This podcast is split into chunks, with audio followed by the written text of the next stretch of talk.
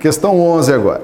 E os guerreiros e soldados? Guerreiros e soldados que se valiam das armas para assegurarem imunidade aos instintos, aos instintos destruidores, quando internados na regeneração começante, transfiguram-se em mecânicos e operários modeladores, dignificando o metal e a madeira que eles próprios perverteram em outras épocas.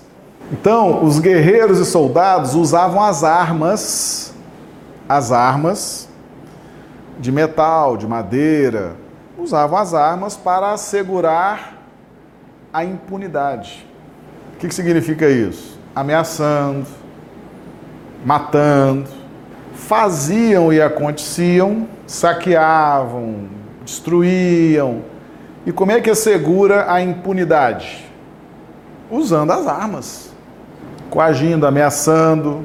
Hoje, eles trabalham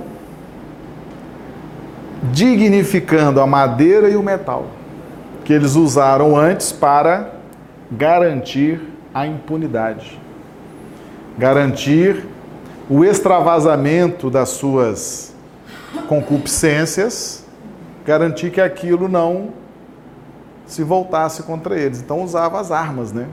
Coagir, ameaçar, amedrontar, às vezes até matar.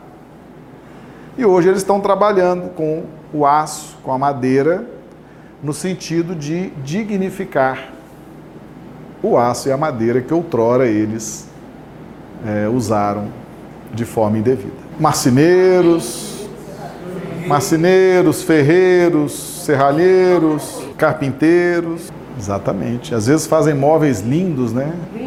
A gente passa ali. Aqui, Emmanuel está falando dos excessos. Por exemplo, nós podemos ter excelentes pensadores que encaminham muito bem encaminhados as pessoas. Podemos ter excelentes políticos que não dilapidam a confiança do povo.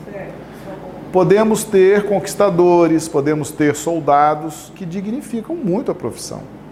Né? O que ele está se referindo aqui são aqueles que abusaram, aqueles que se excederam, aqueles que traíram a confiança, aqueles que causaram prejuízos aos outros. E aí voltam na profissão para esse resgate, para esse reajuste.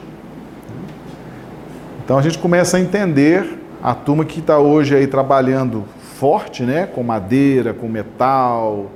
E aí você pega todo tipo de profissão que tem a madeira e o metal como a principal fonte, né, a principal matéria-prima.